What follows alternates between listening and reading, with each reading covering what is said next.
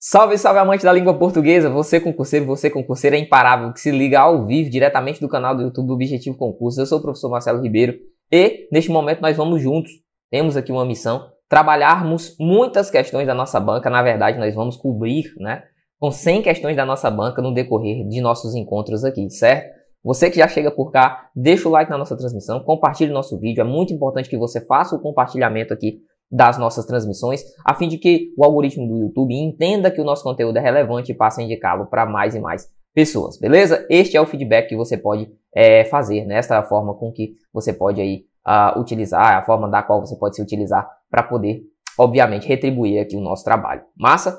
Tranquilo? Ó, você que vai fazer essa prova já sabe, você precisa de um material direcionado e, obviamente, uma revisão que vai te indicar pontos específicos do seu edital, pontos específicos da sua banca. Para isso, nós vamos ter a nossa MRV, que ocorrerá em Fortaleza, por óbvio, certo? Nossa MRV para a AMC. Marcelo, eu quero participar. Como é que eu faço? Muito simples.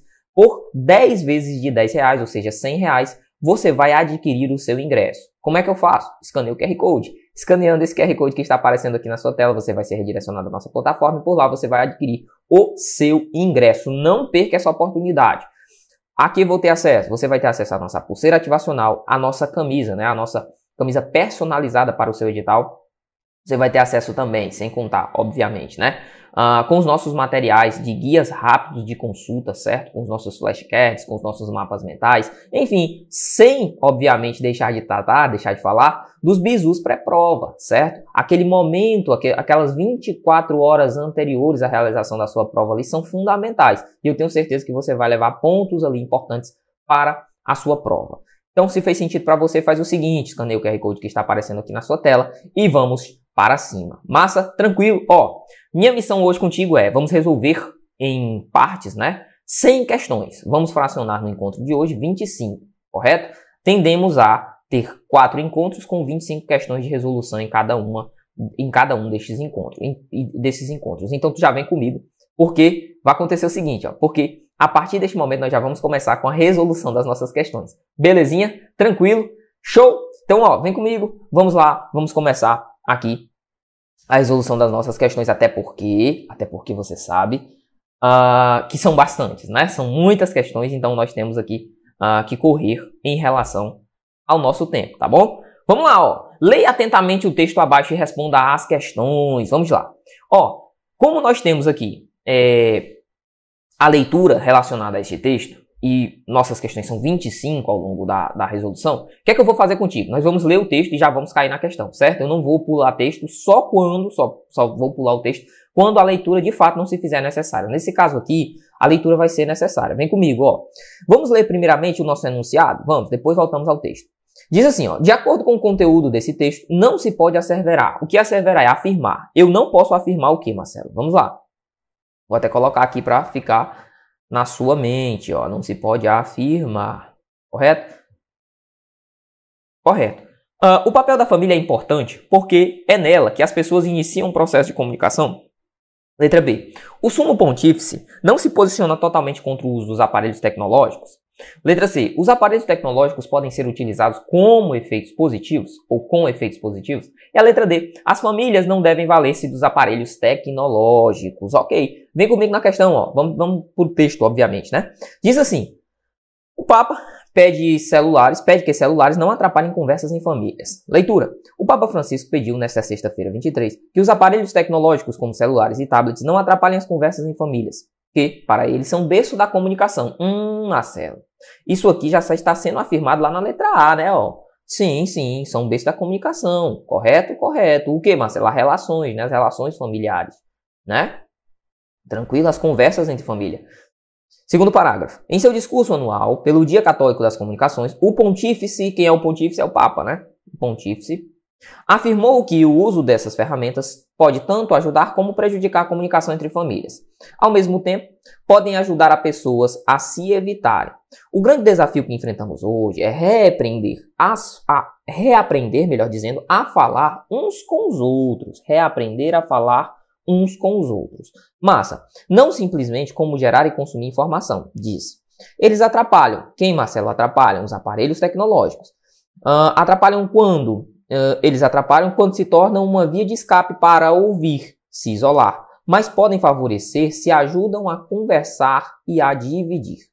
Que as famílias orientem o nosso relacionamento com as tecnologias ao invés de serem guiadas por elas, destacou. Para Francisco, o núcleo familiar é o primeiro local onde as pessoas aprendem a comunicar e é preciso voltar a esse momento para deixar a comunicação entre as pessoas mais autêntica e humana. Em um mundo em que se gasta muito tempo em falar mal, semear a discórdia, poluir conversas com o nosso ambiente humano, a família pode ser uma escola de comunicação abençoada, e a bênção deve permanecer inevitável acima do ódio e da violência, ressaltou. Por fim, o tema do dia da comunicação deste ano coincide com o encerramento de dois anos de discussões sobre famílias que terão seu ponto alto em outubro. Bacana, discussões acerca da família. Essas discussões terão um ponto alto em outubro no Sínodo da Família, com a participação de bispos e cardeais. Dentre os assuntos que possivelmente serão debatidos estão o divórcio, as uniões estáveis, as crianças transgêneros e a união homossexual.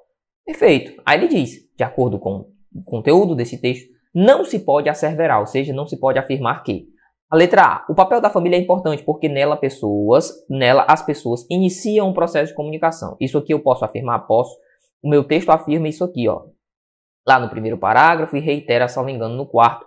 Nós acabamos de ver. Olha aqui, ó, no início, aqui onde diz para Francisco, né? Bem aqui, ó. Para Francisco, o núcleo familiar é o primeiro local onde aprendem a comunicar e é preciso voltar, parará, parará, parará. A letra B. O sumo pontífice não se posiciona contra o uso dos aparelhos tecnológicos. Ok, ele não se posiciona contra, ele diz que pode sim haver né, pontos positivos, assim como pode também haver pontos negativos desse, desse uso o uso dos aparelhos tecnológicos. Letra C. Os aparelhos tecnológicos podem ser utilizados com efeito positivo. Sim, podem sim, tal qual o texto nos afirma. Ficamos com o gabarito letra D, bora ver. As famílias não devem valer-se dos aparelhos tecnológicos? Não, isso não é verdade. O texto não me afirma isso. O que o texto me afirma é que é que é que eles podem trazer pontos positivos e negativos. Cabe às famílias o que? A boa utilização destes aparelhos. Massa? Continuando ainda nessa sistemática, vamos para a questão de número 2 que diz assim: Não é certo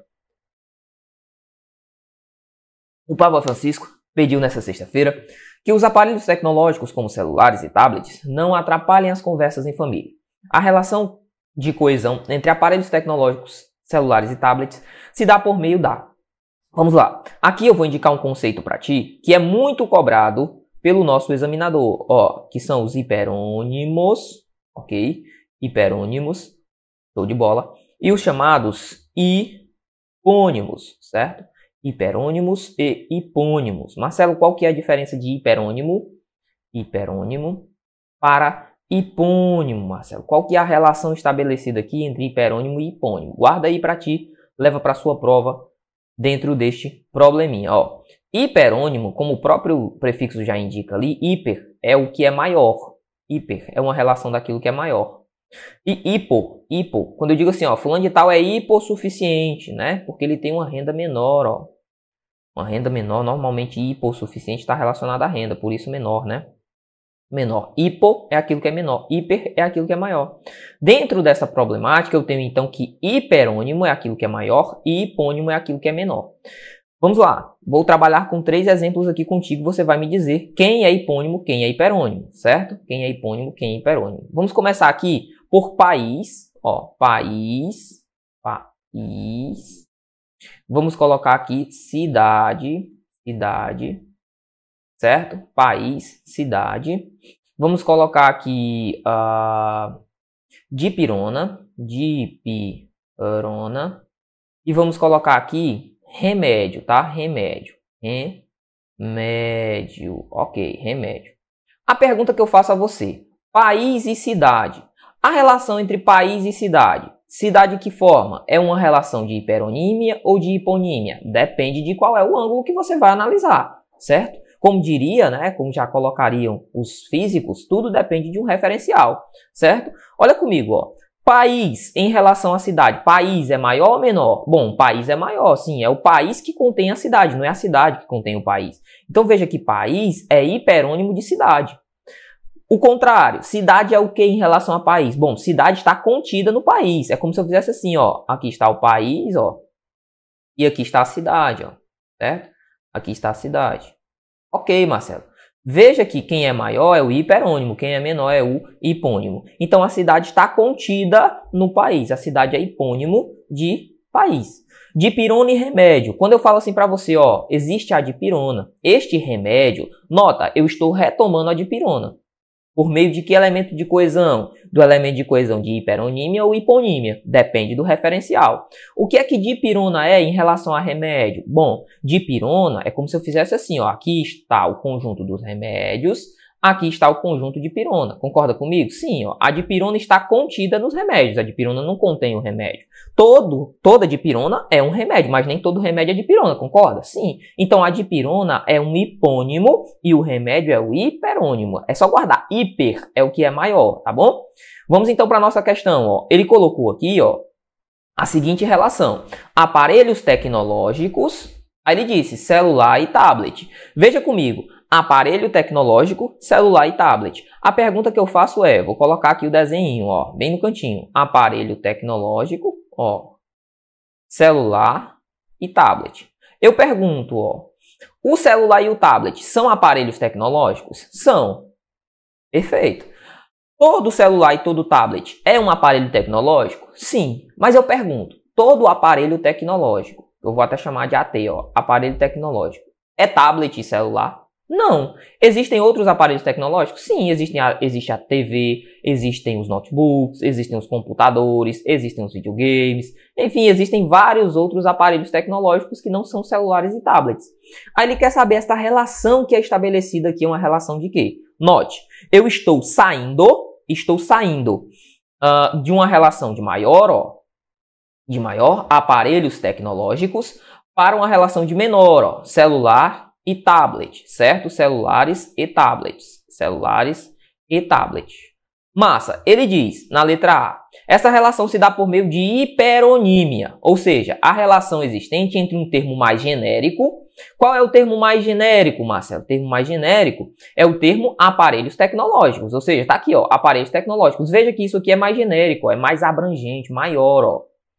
Para um termo mais, ó, específico, que é o caso de que? Celulares e tablets. Note, quando eu saio do maior para o menor, ou seja, aparelhos tecnológicos para celular e tablet, o que é que eu tenho? Eu tenho chamado hiperônimo. Nota que quem é hiperônimo de quem aí, Marcelo? Hiperônimo é o termo maior, ou seja, aparelho tecnológico.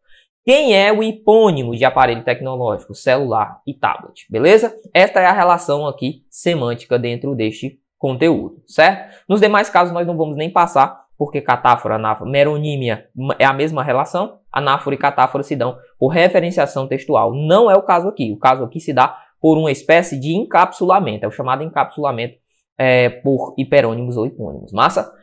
Vamos lá, vamos tocar o bar, questão de número 3. Nós vamos ter outra questão relacionada também a este mesmo conteúdo um pouquinho mais à frente. 3 diz assim, ó. Com relação à classe gramatical das palavras, analise o quinto parágrafo uh, e assinale a seção verdadeira deve-se considerar as palavras repetidas. Vamos lá, ele diz: contam-se essa quantidade de artigos, quantos artigos eu tenho, né? Há preposições, existem substantivos, número de adjetivos, enfim. Ele quer essa sistemática, ele quer esta ideia. Vou fazer o seguinte, ó, vou contar aqui a quantidade de artigos, que é o que ele quer de verde, certo? Vou contar a quantidade de preposições aqui de azul. Vamos colocar um azulzinho aqui para preposição. Vamos lá, vamos colocar azul para preposição, certo? Azul para preposição ok? Aí ele vai falar substantivo também, ó. Vamos colocar uma corzinha aqui para substantivos. Show de bola, vermelho. E vamos colocar uma corzinha aqui também para verbo, né? Que ele pediu verbo ali também, ó. Muita coisa, né? Questãozinha trabalhosa, trabalhosa demais. Vamos começar pelos substantivos? Bora. Ó, aqui está. Para Francisco, Francisco é o primeiro substantivo. Beleza. O núcleo, núcleo, substantivo, ok? Mas não, não é qualquer núcleo, é um núcleo familiar familiar é a característica desse núcleo, não é substantivo. É o primeiro local, é o local, ó, substantivo. Beleza, beleza, Marcelo, isso aqui é substantivo. Onde as pessoas, pessoas substantivos, ó, substantivo também, ó, substantivo, uh, aprendem a comunicar. E é preciso voltar, aprendem a algo, né, a comunicar, que é verbo, é preciso voltar a esse momento, ó, momento substantivo, momento substantivo, para deixar a comunicação, comunicação substantivo, entre as pessoas, pessoas substantivo, pessoa substantivo, mais autêntica e humana. Beleza, eu tenho quantos substantivos? 1, 2, 3, 4, 5, 6. Se eu não falhei na conta, eu tenho 6 substantivos, tá certo? Depois você verifica aí se está tudo ok na minha contagem aqui. Foram 6 substantivos. Vou colocar 6 substantivos aqui. Vamos contar agora os verbos, né? Vamos contar aqui os nossos verbos. Show de bola, show de bola, show de bola, show de bola. É, bora começar com o verbo. Para Francisco, o núcleo familiar é, aqui, meu primeiro verbo, vou colocar só ver, certo? É o primeiro local onde as pessoas aprendem, outro verbo aqui, aprendem a algo, a comunicar, outro verbo aqui. E é preciso, outro verbo aqui, certo? Voltar, ok, outro verbo aqui. Uh, a esse momento, para deixar, deixar, outro verbo aqui, a comunicação entre pessoas mais autêntica e humana. Cadê a quantidade de verbos? Uma, duas, três, quatro, cinco, seis, não é verdade? Ó, com deixar, seis, né? A letra C já afirma, existem mais substantivos do que verbo. A letra C nós já vamos descartar porque nós já conseguimos chegar ao resultado de que existem aqui também seis verbos, tá bom? Existem seis verbos aqui nessa relação, beleza? Show, show, show, show de bola, show de bola, show de bola, show de bola. Uh, massa. Então vem comigo, vem comigo. Vamos lá, vamos contar agora, vamos mudar para o verdinho. Vamos mudar para o verdinho, vamos contar agora a quantidade de artigos. Diz assim, ó. Cadê artigos? A letra A afirma. Contam-se, contam-se, uh, contam-se mais artigos que adjetivos. Contam-se mais artigos que adjetivos. Contam-se mais artigos que adjetivos. Vamos ver? Bora. O, primeiro artigo, o núcleo. Ok, artigo aqui. Familiar é o, artigo aqui. O primeiro local onde as pessoas, artigo aqui, ó, artigo, as pessoas aprendem a algo, aprendem a comunicar. Isso aqui é preposição, toma cuidado, tá? A comunicar, porque antecede um verbo e é preciso voltar a algo a esse momento. Isso aqui não é artigo para deixar algo, a comunicação. Isso aqui também é um artigo. Ó, isso aqui também é um artigo, beleza. A comunicação entre pessoas mais autêntica e humana, para deixar a comunicação entre as pessoas. Tá aqui um azinho aqui também, é artigo, beleza? Tranquilo, tranquilo, massa demais, ó. Artigo também dentro dessa construção. Vamos contar a quantidade de artigos então. Uma, duas, três, quatro, cinco, não é isso? Ou não, são quatro. Uma, duas, três, quatro, beleza? Uma, duas, três, quatro. Show de bola, show de bola, show de bola. 5, né? Tá aqui o quinto, ó. Tá aqui o quinto, beleza? Vou apagar aqui para ninguém se confundir. Questão trabalhosa mesmo, tá, galera? Questão aqui é chata mesmo. Dá trabalho mesmo. 5 artigos é o que eu tenho, certo? 5 artigos é o que eu tenho. Bora finalizar então, ó. O último probleminha. O último probleminha está relacionado aqui à quantidade de preposições. Vamos lá. Para uma preposição, Francisco, o núcleo familiar é o primeiro local para local onde as pessoas aprendem a comunicar. Preposição, ok. A comunicar. E é preciso voltar a algum lugar, a esse momento. Ó, isso aqui também é preposição. Para deixar a comunicação. Para. Cadê? Ó? É preciso voltar para. Preposição. Show de bola. Uh, deixar a comunicação entre as pessoas mais autêntica. Entre aqui também é preposição, autêntica e humana, tá? Vamos lá. Uma, duas, três. É, uma, duas, três. Ok, ok, ok, ok. Quatro, cinco. Cinco preposições também eu consegui contabilizar aqui. Beleza? Beleza. Aí vamos para a questão então, ó. Trabalhosa para caçamba, né? Trabalhosa para caçamba. Vamos para a questão então. Ele diz assim, ele diz assim: Contam-se mais artigos que adjetivos. Cara, artigo e adjetivo dá na mesma coisa, né? Quantidade de artigo e de adjetivo. Na verdade, na verdade, bicho, eu nem contei adjetivos, né? Nem contei adjetivos, ó. Tá vendo como é trabalhosa essa questãozinha? Pelo amor de Deus, né? Pelo amor de Deus. Vamos botar aqui do lado então. Estamos aqui, né? Vamos lá, adjetivos. Vamos contar essa bagaceira aqui. Vamos contar essa bagaceira aqui e vou deixar de amarelinho mesmo, os adjetivos. Para Francisco, o núcleo não é qualquer núcleo, é núcleo familiar, adjetivo. É o primeiro local. Cara, aqui vai dar problema, porque esse primeiro aqui, ele pode ser entendido como um adjetivo, tá? Ele pode ser entendido como um adjetivo. Mas ele também pode ser entendido como um numeral, porque indica, né? É um numeral uh, que indica ali a posição, né? O primeiro, certo?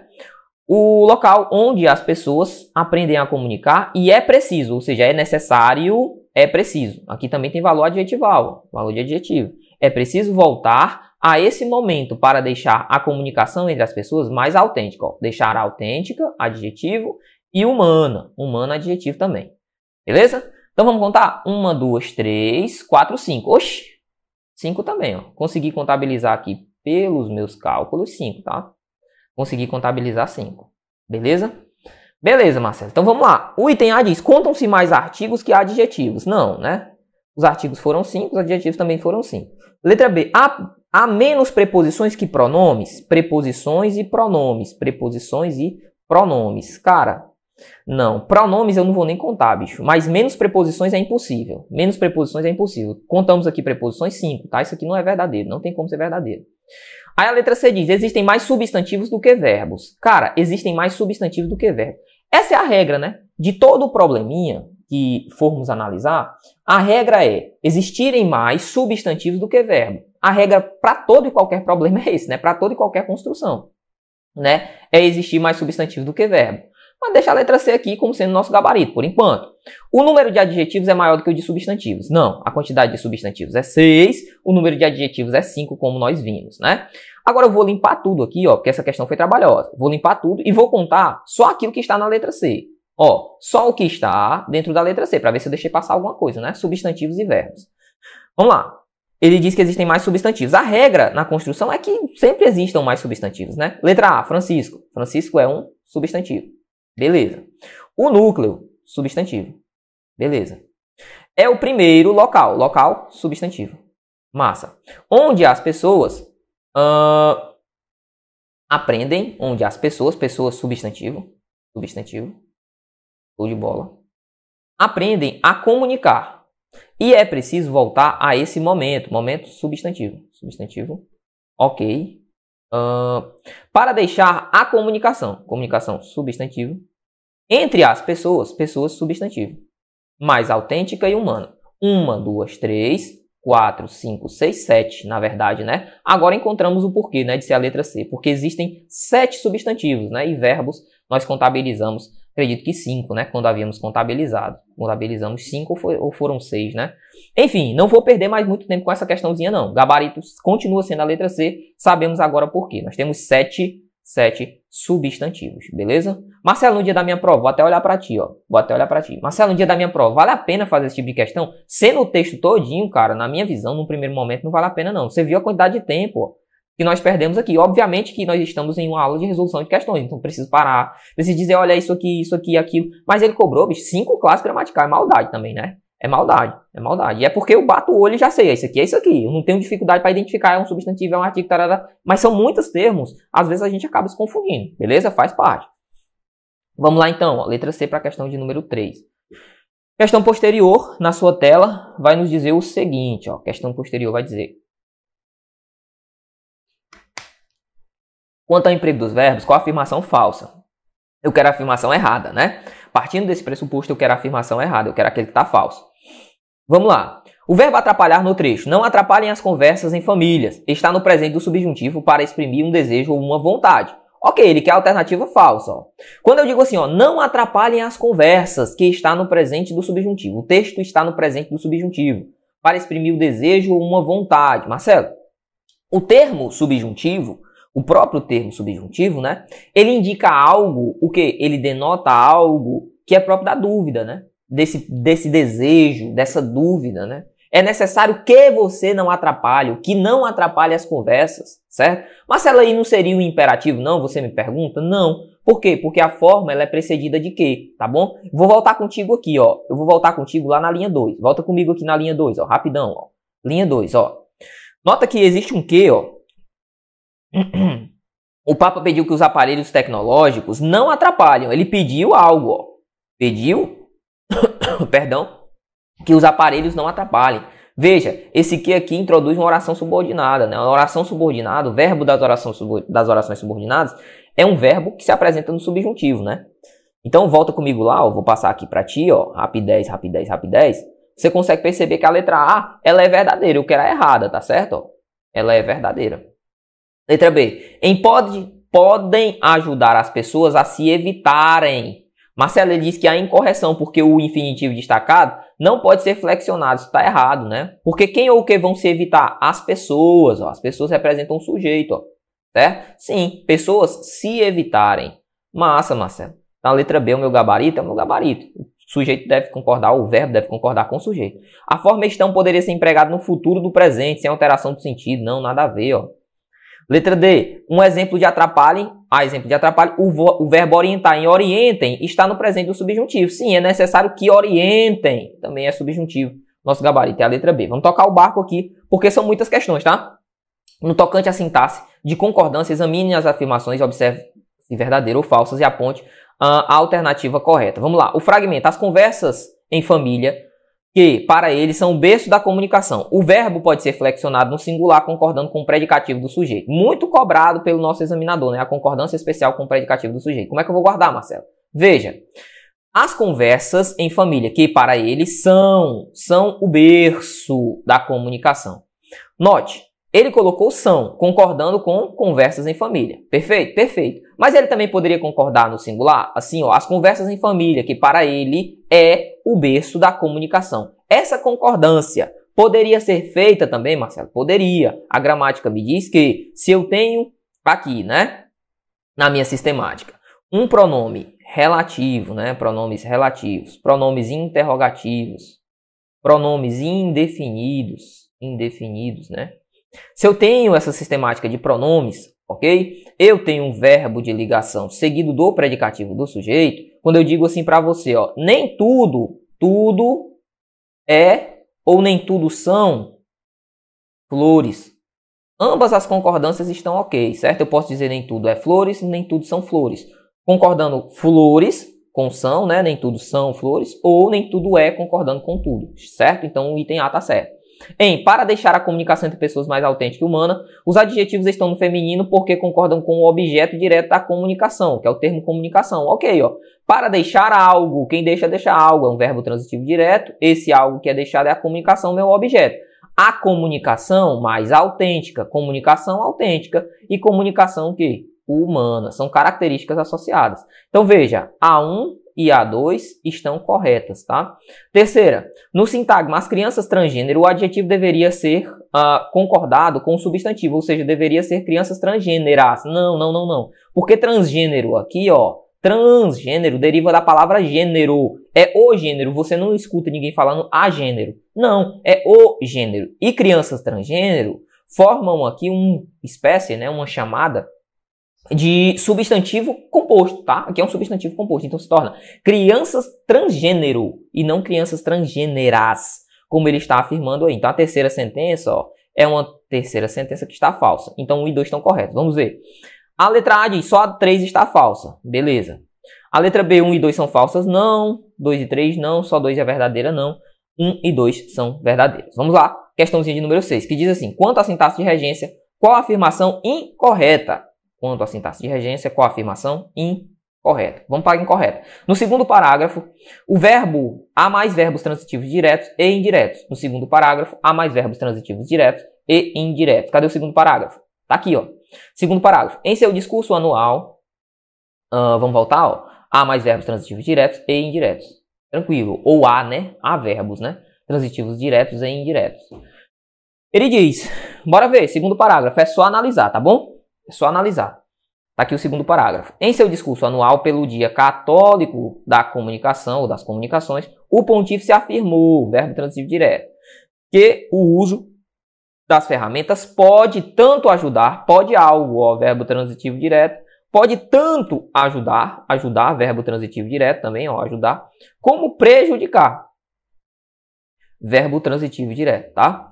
Aqui é uma locução, pode ajudar uh, prejudicar as comunicações entre famílias. Ao mesmo tempo, podem, verbo transitivo direto, né, seguido de ajudar, ó, podem algo ajudar as pessoas a se evitarem. Quem evita evitar algo também verbo transitivo direto. Só tem verbo transitivo direto, tá, nessa construção. Aí ele diz, no segundo parágrafo há verbos transitivos diretos e indiretos, isso aqui está errado. Letra A é o nosso gabarito. Bora para a sétima questão. Uh, questão posterior diz assim: com referência às regras de colocação dos pronomes ato, nos indique a opção falsa. No trecho, as pessoas a se evitarem. Pode colocar, pode colocar-se o pronome também depois do verbo. as pessoas a se evitar, a se evitarem, no caso, né? Ele diz que esse pronomezinho pode ir para depois da figura do verbo. Eu quero a alternativa falsa, tá bom? Marcelo, isso pode acontecer? Pode, não tem fator de próclise, né? As pessoas a se evitarem, ou as pessoas a evitarem-se. O que é certo, eu quero o que é errado. O pronome ser em se isolar pode ocupar a posição proclítica, como está, como, uh, como está. E a posição enclítica Beleza, Marcelo, pode ocupar a posição proclítica ou a posição enclítica. Para não voltarmos ao texto, vamos continuar aqui, ó, um a um para ver se encontramos algum erro. Letra C, o pronome se só pode ocupar a posição proclítica no segmento em que se gasta muito tempo. Veja que esse se aqui, ó, está antecedendo o verbo gastar. Isso acontece porque este que, ó, é um pronome relativo. Pronomes relativos e conjunções integrantes, né, o que com estas funções, este que é fator de próclise. Então ele obriga o pronome a ficar perto dele. Então fica assim, ó, em que se gasta, não pode ser em que gasta-se, correto? Ele diz que ele só pode ocupar essa posição, a próclise, tá certo? Olha a letra D. Em quando se tornam a via de escape, o pronome poderia ser colocado para depois do verbo. Encontramos o nosso item incorreto. Por que, Marcelo? Quando se tornam. Veja que esse quando é um advérbio, todos os advérbios são fatores de próclise, ou seja, esse C só pode ocupar esta posição. Gabarito letra D na questão de número 7. Vamos para a oitava. Existe um texto aqui e muitas questões partirão deste texto para a nossa resolução. Vamos lá? Respira fundo, leitura vem comigo. Bola de sebo é o nome do texto. Ó, a história se passa na França, em 1870, numa pequena cidade da Normandia. A população está em pânico, pois os invasores prussianos se aproximam. As famílias mais ricas da cidade alugam um carro para fugir da invasão. No momento, Uh, no entanto, perdão, sem que saibam ou sem que saiba exatamente como, nele há, nele também se instala a mais famosa meretriz. Marcelo, que é meretriz? É prostituta, certo? Meretriz é a mesma coisa, prostituta ou meretriz, né? É uma mulher da vida. Sei nem se essa palavra pode ser dita aqui, mas enfim, é uma meretriz. A mais famosa meretriz da cidade, apelidada de bola de sebo, por ser gorda e muito redonda. Os homens ficam embaraçados e as senhoras ficam indignadas. Resolve-se ignorar a presença da moça, contudo, logo todos começam a sentir fome. Apenas Bola de Sebo teve a ideia de trazer um saco de provisões. que seriam esses sacos de provisões? Um saco de comidas, tá? Que ela oferece aos demais. Relutantemente, eles aceitam. Ok. Continuando. Tudo parece bem, tudo parece correr bem. Até que o carro foi interceptado, ou é interceptado, por uma coluna de prussianos. Todos precisam se identificar. O comandante resolve que os franceses somente poderão seguir a viagem se Bola de Sebo passar uma hora com ele. Em caso contrário, todos serão presos. A moça se recusa, terminantemente, pois não quer dormir com o inimigo. Horrorizados com a possibilidade de ficarem nas mãos dos bárbaros prussianos, os nobres cavaleiros ah, e as finas damas se esforçam durante longo tempo para convencer Bola de Sebo a aceitar a proposta do comandante. Finalmente, ela cede e vai, a, vai com ele.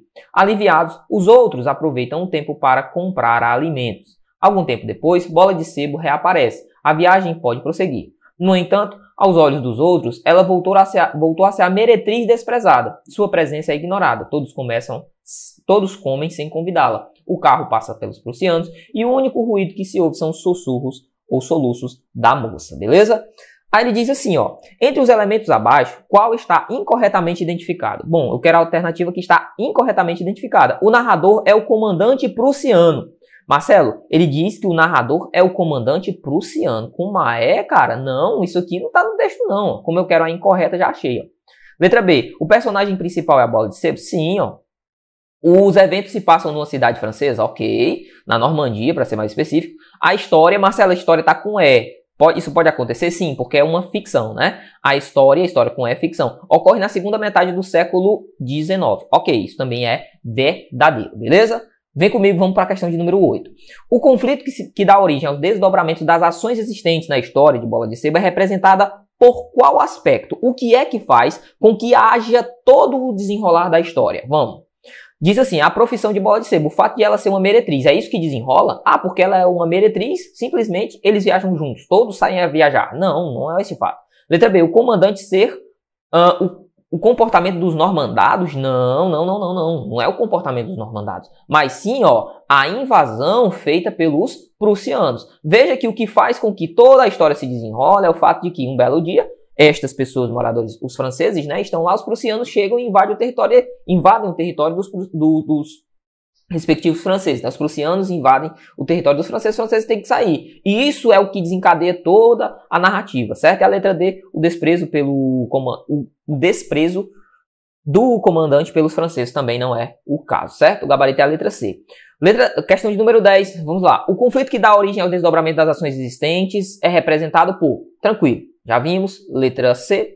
Questão de número 11. O fato de os membros da família mais ricas da cidade não terem providenciado comida para, serem, para ser consumida durante a folga, durante a fuga, melhor dizendo, diferentemente de bola de sebo, implica que eles. Ah, questãozinha interessante, ó. Questão de compreensão, tá?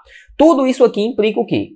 Veja, o fato de eles não terem providenciado comida, ou seja, eles não trouxeram comida. Isso faz com que se gere algo, não é verdade? Sim, algo é gerado a partir disso, ó certo? Durante a fuga, diferentemente de bolas, implica que eles, vamos lá, isso implica que eles convencem a lhes dar, convencem na, a bola de sebo, obviamente, né, a moça, a lhes dar comida? Não, isso não, não gera o fato de que eles surgem, né?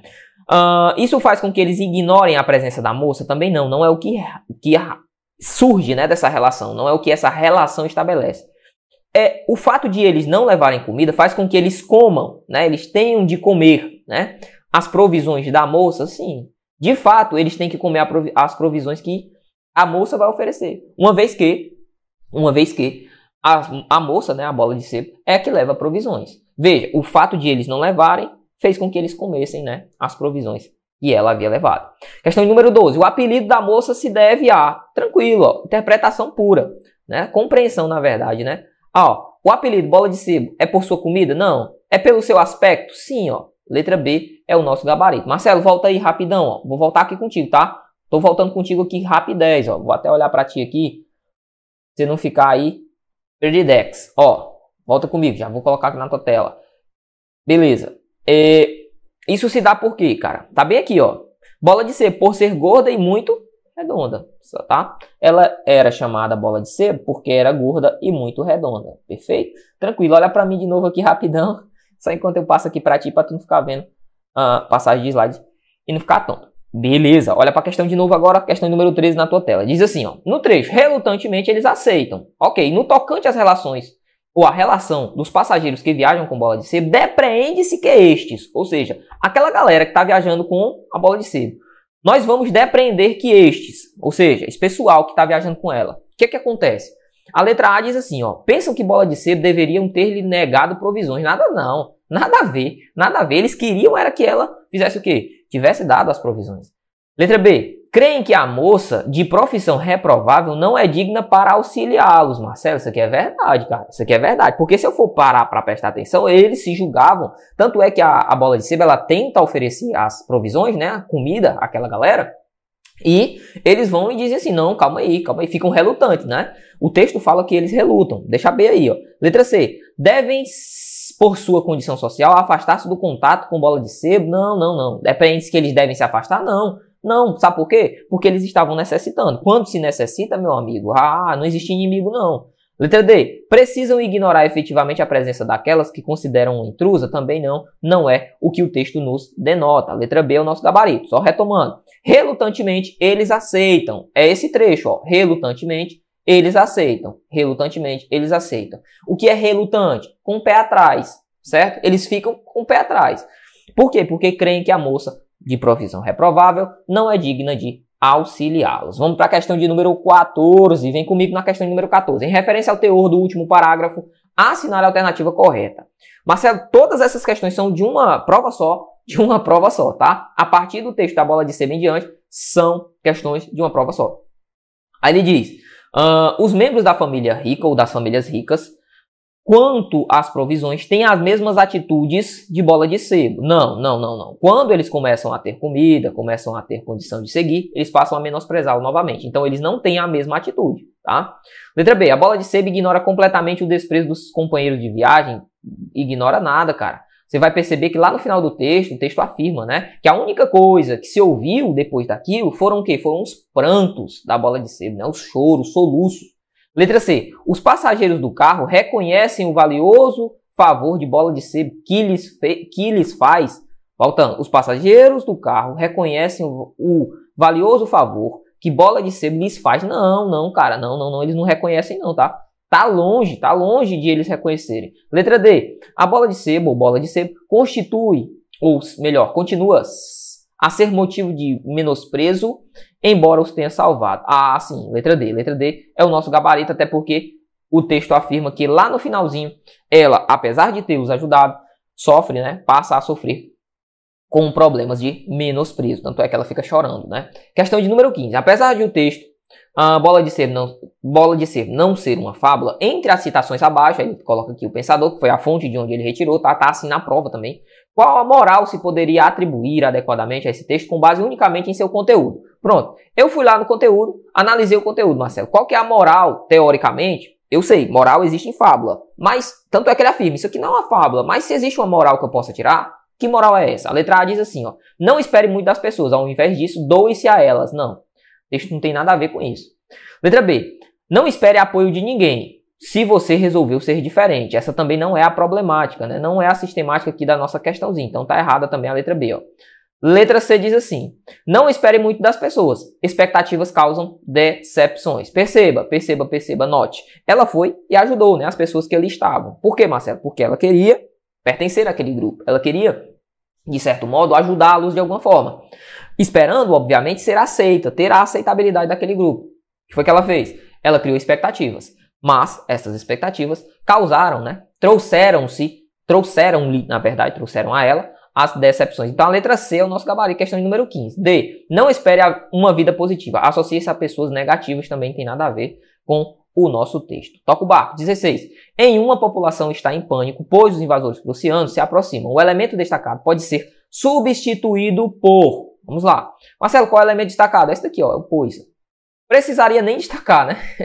Tanto é que não está nem destacado. Não precisaria nem destacar, bicho. Porque tá aqui o texto, ó. Ele vai simplesmente colocar para que, conforme a medida que, só isso. Só isso. Tá? Texto todinho é igual. A única coisa que é uh, diferente é esse pois. Salvo engano, na prova não está nem destacado, tá? Ele simplesmente colocou elemento destacado, tá, tá, tá.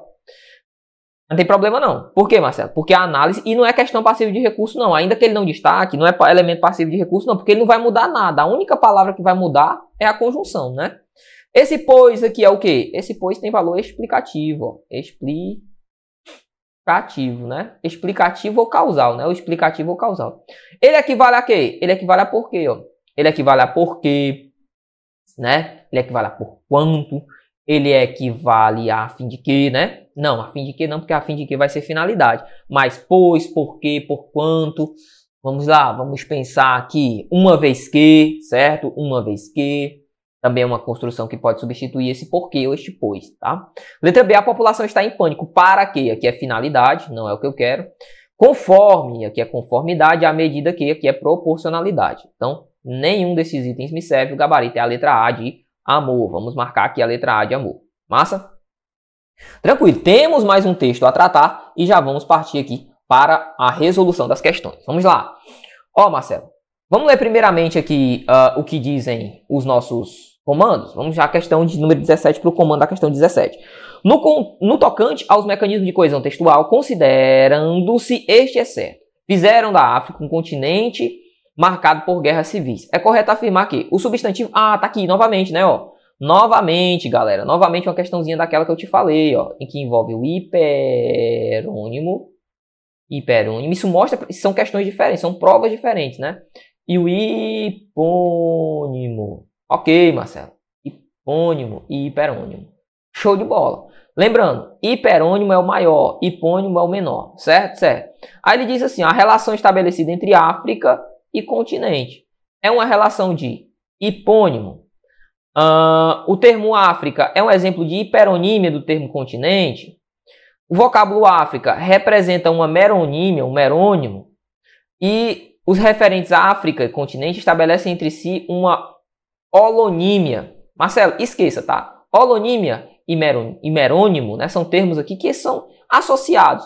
São a mesma coisa, de hipônimo e hiperônimo. É essa relação que é estabelecida entre os termos, tá? O que ele cobra de verdade é hiperônimo e hipônimo. Você pode ter certeza que o gabarito vai ficar entre isso aqui, certo? Certo. Questão de semântica textual. Marcelo, o que é que eu preciso entender então para sair dessa sinuca? É muito fácil, cara. Ó. Você vai colocar aqui continente e vai colocar África. África. Eu pergunto a você: a África está contida em um continente? Ou seja, existe o continente e existe a África, não é verdade? É isso. Alguns livros colocam até como continente africano, né? Como a África sendo um continente. Mas se você prestar atenção, existe África enquanto continente, existe África enquanto país. Sim, sim, existe o país África, né? Tranquilo. A África enquanto país, ela está contida no continente ou ela contém o continente? Pensa aí comigo. Vou colocar um outro exemplo. Ó. Eu tenho aqui a Europa. Na Europa, eu tenho, por exemplo, Espanha, França, certo? Ah, eu tenho o Reino Unido, que compõe a Europa. Ok. Reino Unido, melhor dizendo, a Inglaterra, né? É, houve lá separação, enfim. Eu tenho aqui a Europa. Vou colocar a França. Eu pergunto, é a França que contém a Europa ou a Europa que contém a França? Fácil, cara. É a França que está contida na Europa. Então, a Europa contém a França. Show? Outro exemplo, ó. Podemos colocar aqui, ó, a América. Né? A América do Sul. Podemos colocar aqui, ó. Nós, né? Povo de sangue quente. América do Sul, os tropicais. E o Brasil. O Brasil contém a América ou a América contém o Brasil? A América contém o Brasil. Ponto. É só isso que eu preciso que você saiba. Agora é só estabelecer a relação. Ó. África é hipônimo de continente? Ou seja, o que, é que ele está querendo dizer? Ó? África está contida no continente? É isso que ele está afirmando. Eu pergunto, é isso que acontece ou não é? É sim, então gabarito é a letra A. Ó. A África está contida, a África está dentro do continente, então a África é hipônimo, é menor que o continente. A letra B diz a África é um exemplo de hiperonímia do termo continente, ou seja, a África é maior porque hiperônimo é o que é maior. A África é maior que o continente? Não, isso aqui está errado. Errado. Assim como os demais itens, tá? Alonímia e merônimo não vou nem tocar, porque é a mesma relação semântica o examinador sequer cobra. Ele colocou isso só para preencher. Veja que, tanto na questão que trabalhamos anteriormente, quanto nesta questão, ele cobrou a diferença entre hipônimo e hiperônimo, e é isso que pode ser cobrado na sua prova. Vamos para 18. Com base nas regras atinentes à ortografia oficial e ao se transformar os dois adjetivos deste grupo nominal, conflitos étnico e religioso, em um adjetivo composto, obtém-se qual estrutura? Vamos lá. Ó.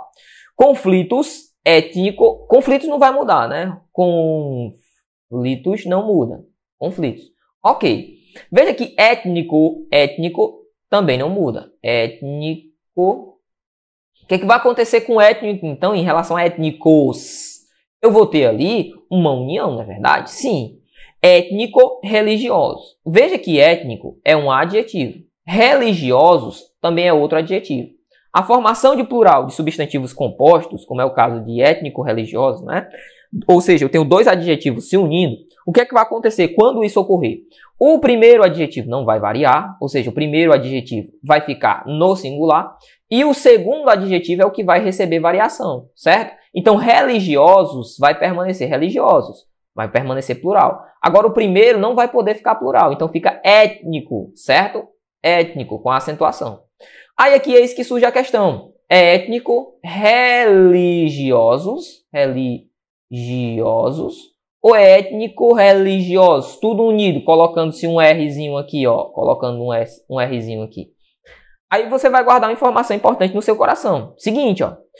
Como étnico não é um prefixo, étnico é uma palavra base, religioso é outra palavra base, o que é que eu tenho? Eu tenho uma formação de um novo substantivo a partir de duas palavras bases. Como é o nome disso? Composição. Quando eu tenho do, duas palavras com significados próprios e eu vou e faço a união. Marcelo, me dá um exemplo. Do beija-flor. Note, eu tenho beija mais flor. Eu estou unindo essas duas palavras. Apesar de beija ser verbo e flor substantivo, quando eu faço a união, faço a união, forma-se uma nova palavra, certo? Certo. Quando eu faço essa união e se tem uma nova palavra, o hífen vai ter que ficar. Veja, étnico-religiosos. Nem é só étnico, nem é religioso. Nem são só étnicos, nem religiosos. São étnico-religiosos. formou-se uma nova palavra. Quando isso ocorre, eu tenho duas palavras bases, o hífen ele tende a aparecer. Então a letra C é o nosso gabarito, certo? Beleza? Outro exemplo, Marcelo, posso te dar, ó. Como eu já falei, né? O beija, beija, flor. Note, beija tem significado sozinho. Tem. Flor também tem significado só. Quando eu uno as duas palavras, surge um novo significado. Vira o beija-flor, substantivo, né? Voltado ao animalzinho, beija-flor. Tranquilo? Show! Então, quando eu unir duas palavras com significados próprios e dessa união surgir uma nova palavra com significado, o, a figura do hífen vai ficar, né? Vai ter de aparecer. Quando eu digo assim para você, ó, guarda, ó, guarda, e eu falo roupa, roupa, ou guarda-roupas, né? Roupas. Pergunta que eu faço, guarda tem significado sozinho? Tem. Guarda pode ser o guarda, né? Pode ser a guarda para indicar o pelotão. Pode ser o verbo guardar, né? no imperativo, então. Uh, é uma forma imperativa, né? Guarda essa roupa, meu filho. Ou então, o termo roupas, né? Que é um substantivo, que está até no plural. Quando eu faço a união de guarda-roupas, me dá um significado totalmente diferente. Então, guarda-roupa tem hífen, certo? Mesma forma aí do item C. Vamos para a questão de número 19, meu tempo está estourando. Em A Fonte de Nossa Miséria, um trecho de citação de Kof Annan, Kof Annan Uh, compatriota de George Aitei. Aitei. O pronome possessivo é um elemento anafórico. Em tal condição, esse termo retoma. Vamos lá, ó. Cadê o possessivo, Marcelo? Ó, vamos ler o trecho. O diplomata Kofi Annan, ex-secretário-geral da ONU, disse uh, durante um discurso que os recursos minerais da África, em vez de serem explorados em benefício do povo, têm sido tão mal administrados e saqueados que agora são fonte de nossa. Tá aqui, ó, nossa. Esse é o pronome possessivo. Nossa miséria. Quem foi que afirmou isso? Quem afirmou isso foi o diplomata, né? Ó, o diplomata Kofi Annan. Show. Então esse nossa retoma alguém, sim. Retoma o Kofi Annan? Retoma. Aí ele diz, disse em seu discurso que os recursos minerais da África, em vez de serem explorados em benefício do povo, têm sido tão mal administrados e saqueados que agora são fonte de nossa miséria. Da miséria de quem? Dele, Kofi Annan, ou seja, do diplomata e dos africanos, tá? O termo nossa retoma diplomatas e africanos. Essa é a relação de retomada dentro desse texto, beleza? Gabarito, portanto, dessa questão, letra D. Vigésima questão. De acordo com o conteúdo do texto em estudo, o Enem África, qual asserção corresponde ao teor aludido no texto? Vamos lá. Marcelo, infelizmente aqui vamos ter que ler. Infelizmente, né? Nunca pensei que eu diria isso, bicho. Infelizmente para fazer uma leitura, né? Mas é porque o nosso tempo está se indo, mas eu tenho uma missão contigo e nós vamos juntos. Eu vou voltar aqui para o texto, vou ficar contigo, vou voltar para o texto a fim de que você faça a leitura comigo. Agora sim, ó. Lê comigo aqui o textinho. Ó, atenção, tá? Dá aí uma esticada massa na tua cadeira, vem comigo. Enem a África. Não há no livro didático, ou melhor, não há livro didático, prova de vestibular ou resposta correta no Enem, que não atribua a miséria e os conflitos internos da África a um teor principal, a partilha do continente pelos, pelos impérios europeus. Ok, então, o que, é que ele está dizendo? Toda prova de vestibular, todo Enem, tudo que se cobre em relação a isso, vai dizer que houve um fator principal para os conflitos da África, que é a partilha do continente pelos europeus, certo? Pelo Império Europeu. Beleza? A Conferência de Berlim, entre 1884 e 1885, teria criado fronteiras artificiais, sem respeitar a antiga organização tribal e a distribuição geográfica das etnias do continente. Como diz um exame de vestibular, essas fronteiras acabariam acotovelando. Marcelo, que acotovelar? Exprimir, certo? Vão ficar todas exprimidas. As, as, quem compõe aquele território, né? Vai ficar sem espaço, tá? Acabariam acotovelando no mesmo território diversas nações e grupos étnicos. Ou seja, eles deveriam ocupar, mesmo tendo uh, pensamentos diferentes, deviam ocupar o mesmo espaço, tá? Foram, foram ficando ali um, um espaço curto. Fazendo o caos imperar na África. Ou seja, essas relações, né, esses problemas de que esses grupos étnicos têm pensamentos diferentes e terem de conviver, gerou ali problemas, tá? Quem não concordar com isso não passa no vestibular. Tudo isso é afirmado no vestibular, no Enem, tarará. Isso é o que o texto está defendendo. Quem não concordar com isso não passa no vestibular. No Enem de 2005, uma das respostas corretas para a pergunta sobre as principais causas da, dos problemas do continente era as fronteiras artificiais criadas no contexto do colonialismo após os processos de independência fizeram da África um continente marcado por guerras civis, golpes de Estado e conflitos étnico-religiosos, ou étnicos e religiosos. Esse raciocínio é o cerne da teoria ex... Deixa me marcar aqui, ó. Externalista. Ok. O que é externalista? É aquilo que atribui algo que é de fora, né? Externalista, que contribui ou que atribui todos os problemas da África a coisas externas, exatamente, aquilo que é de fora da África, né? Atribui, olha, o problema da África é só o que está fora da África, né? A exploração. Tá? Continua. Além de empastelar fronteiras, os países europeus teriam sabotado o continente ao saquear suas riquezas como marfim, diamante e ouro. Um dos primeiros livros a criar essa culpa coletiva foi o Imperialismo.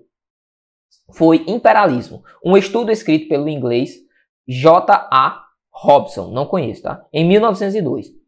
Com um pé no antissemitismo, o autor retrata o imperialismo europeu como uma grande conspiração de banqueiros judeus, uh, como os Rothschilds, além de investidores e fabricantes de armas a quem interessava manter os africanos na miséria. Ainda hoje, essa tese é repetida sem o toque de sem o toque antissemita. Continua. O diplomata Kofi Annan, ex-secretário da ONU, disse durante o discurso que os recursos minerais da África, em vez de serem explorados em benefício do povo, têm sido mal administrados e saqueados, é, e saqueados, que agora são a fonte de nossa miséria. É incrível que uma teoria tão frágil e generalista, ou seja, a teoria, voltando, ó, externalista, tão fraca, tão frágil, melhor dizendo, e generalista, tenha durado tanto. Provavelmente isso acontece porque ela serve para alimentar a condescendência a quem, de quem toma os africanos como bons selvagens e tenta isentá-los de qualquer responsabilidade de seus problemas. Na África, o costume de atribuir a miséria e as guerras dos europeus já está obsoleto, ou seja, já não é mais utilizado, já está caindo em desuso. E isso há algumas décadas. No começo dos anos 80, os africanos estavam fartos da ladainha do colonialismo e imperialismo e da recusa de seus líderes em assumir a culpa por seu próprio fracasso, escreve o economista Jorge Ayetei de Gana. Beleza? Tranquilo. Aí ele vai e diz assim, ó. Eu vou passar aqui devagarinho, certo? Aí ele vai e diz assim na questão de número 20. Vamos tentar entender, de acordo com o que nós acabamos de fazer a leitura, né? Acabamos de ler, uh, o que, é que a gente pode retirar né, desse fragmento. De acordo com o conteúdo do texto, em estudo, o Enem e a África, qual asserção corresponde ao teor aludido no texto? Ou seja, aquilo que está de acordo com o que está sendo dito no nosso texto. Os problemas enfrentados na África há muito tempo, segundo os europeus, devem ser aos próprios africanos. Não, não é isso, tá? Até porque, se você voltar ao texto, o texto mesmo afirma que foi na Conferência de Berlim, ou seja, uma conferência que envolve europeus, dentro da Conferência Europeia, foi que surgiu o tema, surgiu a ideia de que os problemas da África eram problemas causados pelo imperialismo europeu, certo? Então a letra A está errada. Letra B. Os limites territoriais definidos pela Conferência de Berlim contribuíram para a instabilidade dos, dos povos africanos. Isso é verdade, ó. Isso aqui está de acordo com o que o texto afirma, ó, o que é verdadeiro. Marcelo, por quê? Porque foi justamente na Conferência de Berlim, eu vou até voltar lá para ti, ó. Você vai olhar comigo aqui, olha para mim aí. Olha comigo aqui, rapidez. Ó, você vai voltar lá para o texto, ó. Olha o texto aí comigo. Que ele fala aqui, ó, a Conferência de Berlim, que ocorreu entre 1884 e 1885, teria criado fronteiras artificiais, sem respeitar a antiga organização tribal e a distribuição geográfica das etnias do continente. Certo? Ok? Como diz o exame de vestibular. Show de bola? Show de bola. Show de bola. Ok? Essa é a suposição que seria feita, né? Esta é a ideia que seria tratada ali uh, no texto, tá bom? Voltando aqui, então, para o nosso item, você vai olhar de novo aqui para mim, rapidez, enquanto eu passo aqui para ti. Não gosto de estar tá passando slide para você não ficar aí. Ah, Marcelo, como é que funciona esse Paranauê, Marcelo? Tô, tô tonto, tonto, fica só passando slide. Não, tá aqui, ó. Certo? Então, ó, uh, voltando, voltando. A letra B é o nosso item, né? Contribuíram para a instabilidade dos povos africanos, tá?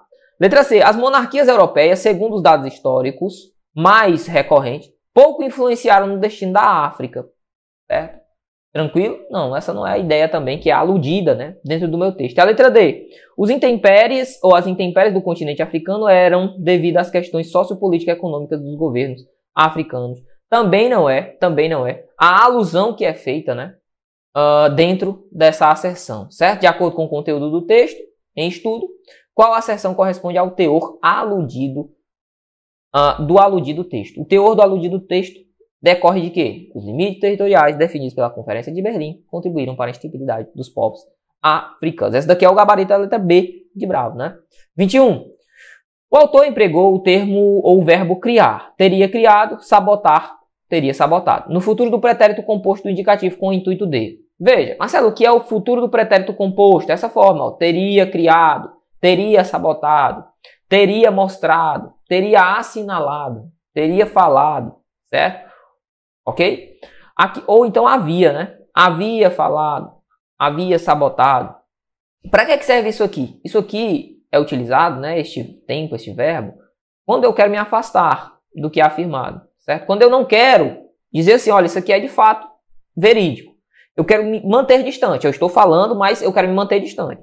Quando eu digo assim para você, ó, de acordo com a mãe, o rapaz teria saído de casa às 8 horas. Teria saído, de acordo com ela. O que é que eu estou dizendo? Eu que estou falando isso, eu não quero ficar muito perto dessa informação, não.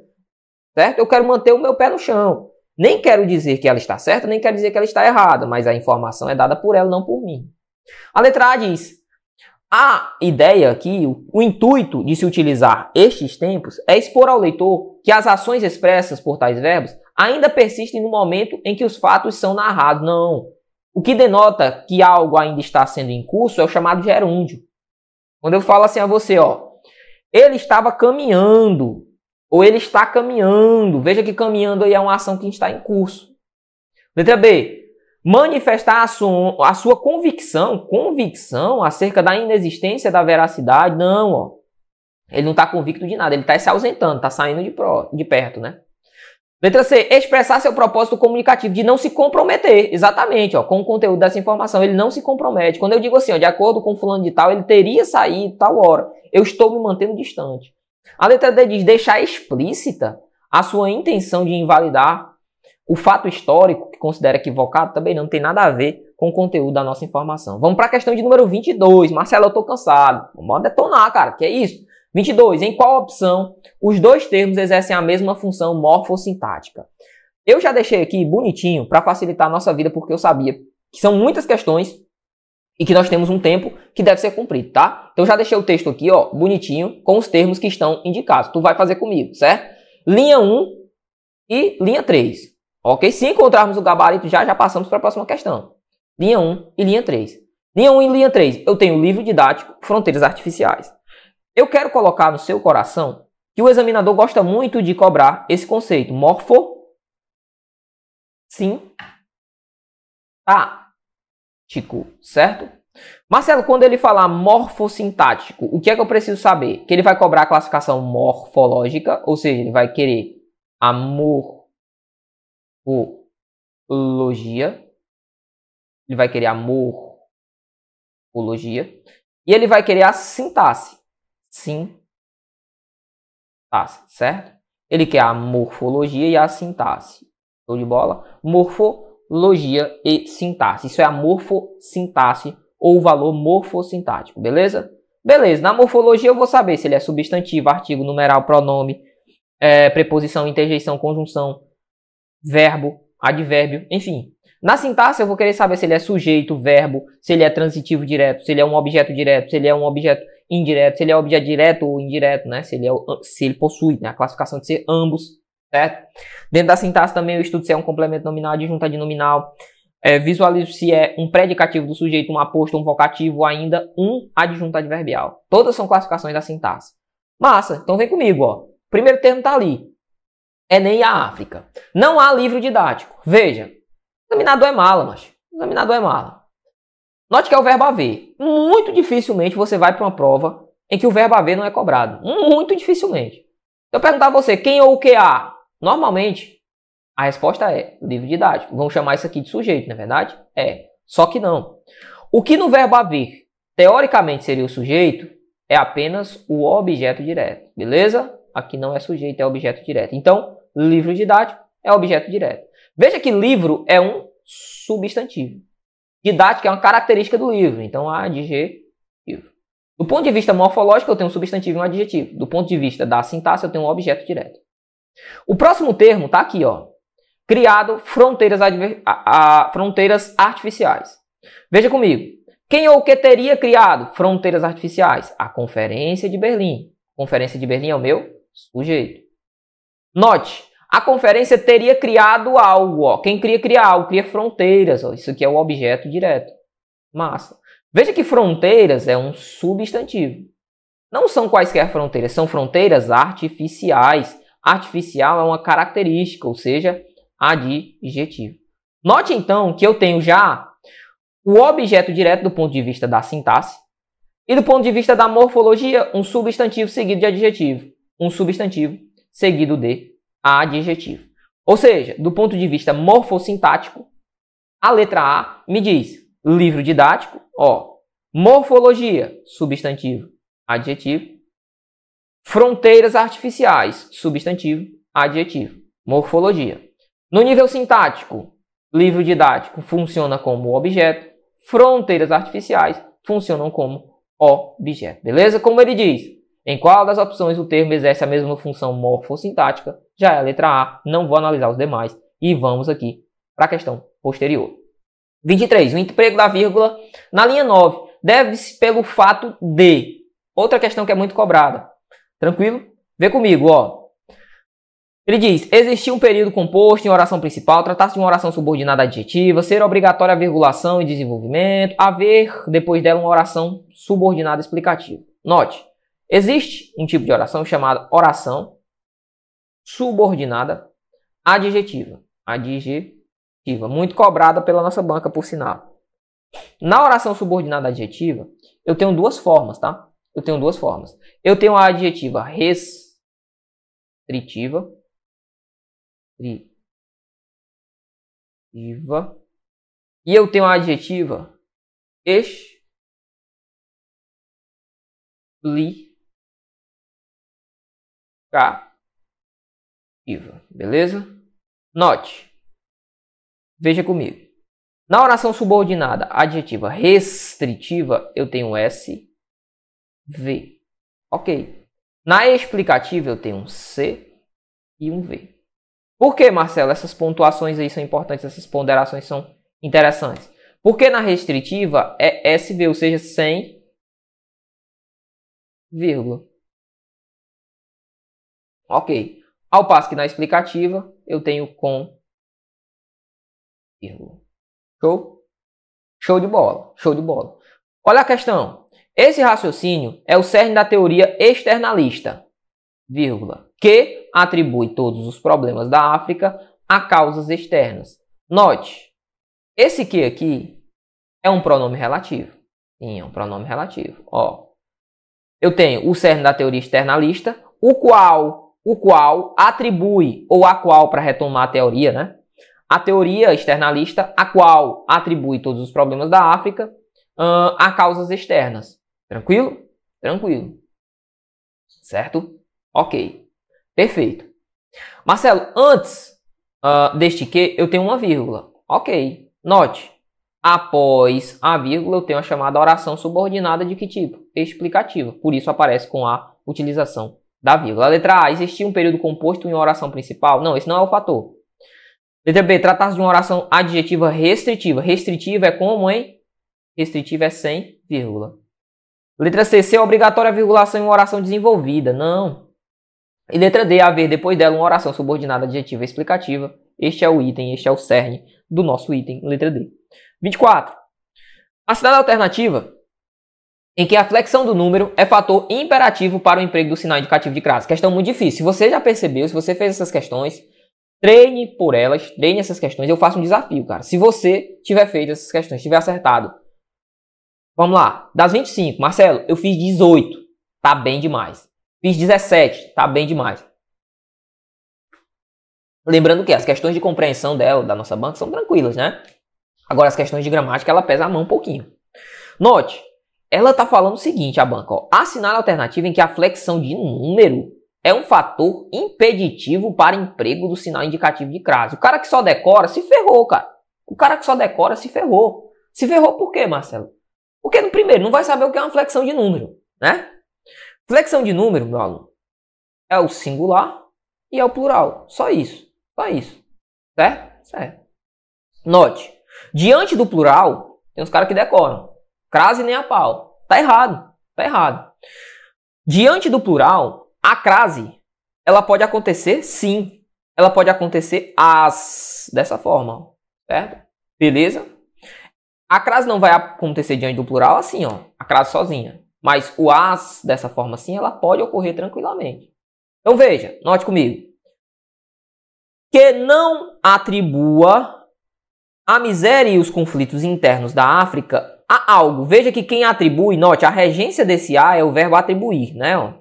A regência está bem aqui, a, o a. Atribua a um fator. Veja que quem veio depois desse a é o um fator.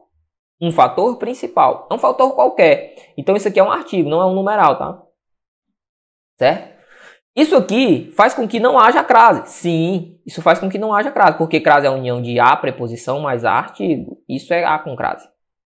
Letra B, que atribui a todos os problemas, a, melhor, atribui todos os problemas da África a algo, atribui, opa, a algo, a causas. Note que esse a aqui, ele é uma preposição. Mas veja que a palavra que está ali posteriormente é a palavra causas.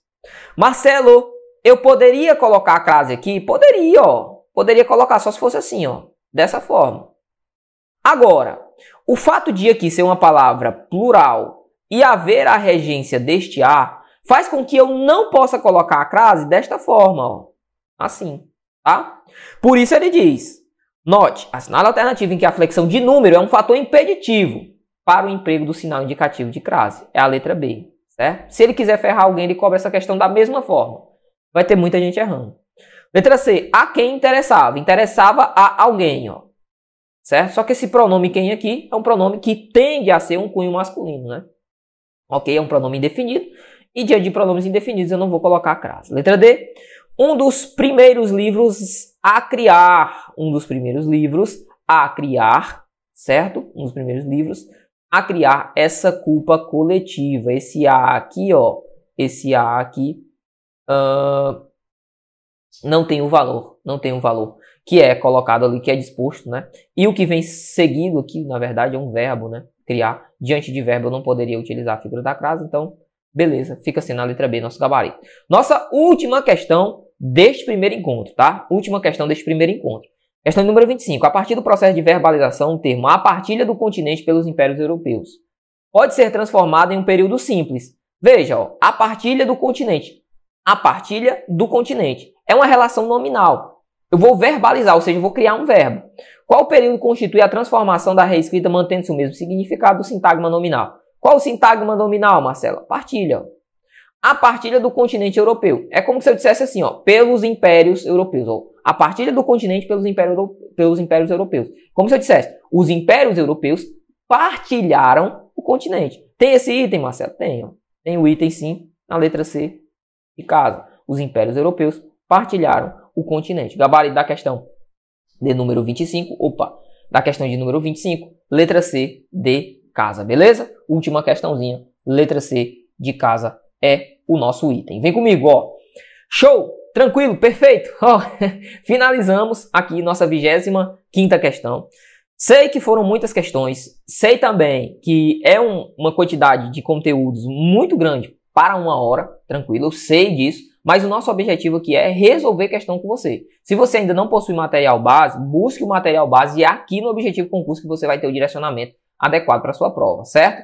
Volto a frisar, nossa função aqui é resolver questões da sua banca e eu vou ao máximo colocá-las aqui para que você treine, para que você conheça a forma com que cada um dos conteúdos aqui vai ser cobrado no dia da sua prova, beleza? Tranquilo? Você que ficou até aqui, já deixou o like na nossa transmissão? Ainda não? Então, senta o dedo aí nesse like, cara. Ajuda aqui a nossa transmissão, que é sempre muito importante a sua participação. Além disso, coloca aqui no seu comentário, coloca aqui na, na abinha de comentários, se você gostou dessa aula, se foi importante para você, deixa o um comentário aqui, cara. É sempre importante para o nosso time também receber o seu feedback. Além disso, nós vamos ter o nosso evento, né, nossa missão MRV, voltado para a AMC. Você vai escanear esse QR Code, vai adquirir o seu ingresso por 10 vezes de 10 reais, ou como queira, né, 100 reais no Pix, muito em conta, cara, muito em conta, até porque acredito que estamos começando ainda o segundo lote. Acredito que estamos começando o segundo lote. Então corra, não perca essa oportunidade. O dia, ó, dia 2 do 12, evento este que será presencial em Fortaleza. Massa? Show? Ó, meu tempo já estourou, mas não tem problema. Deixo aqui o meu forte abraço no seu coração. Próxima semana vamos nos encontrar novamente para darmos continuidade a estes nossos, nossos encontros né, semanais aqui em que resolveremos várias questões da nossa banca. Serão quatro encontros. Neste nós resolvemos acredito que três provas da nossa banca, né? Ou pelo menos aquilo que está dentro do seu edital e que pode ser cobrado na sua prova, eu trouxe, não foram provas por completo, acho que só uma foi uma prova por completo. Depois você pode pesquisar novamente aí a, a própria prova, né, da banca. Enfim, para que você tenha um direcionamento, certo? Eu espero que esse momento tenha sido proveitoso para você. Desde já agradeço a sua participação. Fique com Deus, um forte abraço e até mais. Deixa um comentário aqui, mas deixa um comentário aqui e senta o dedo no like que é sempre importante para o nosso time. Valeu, até mais.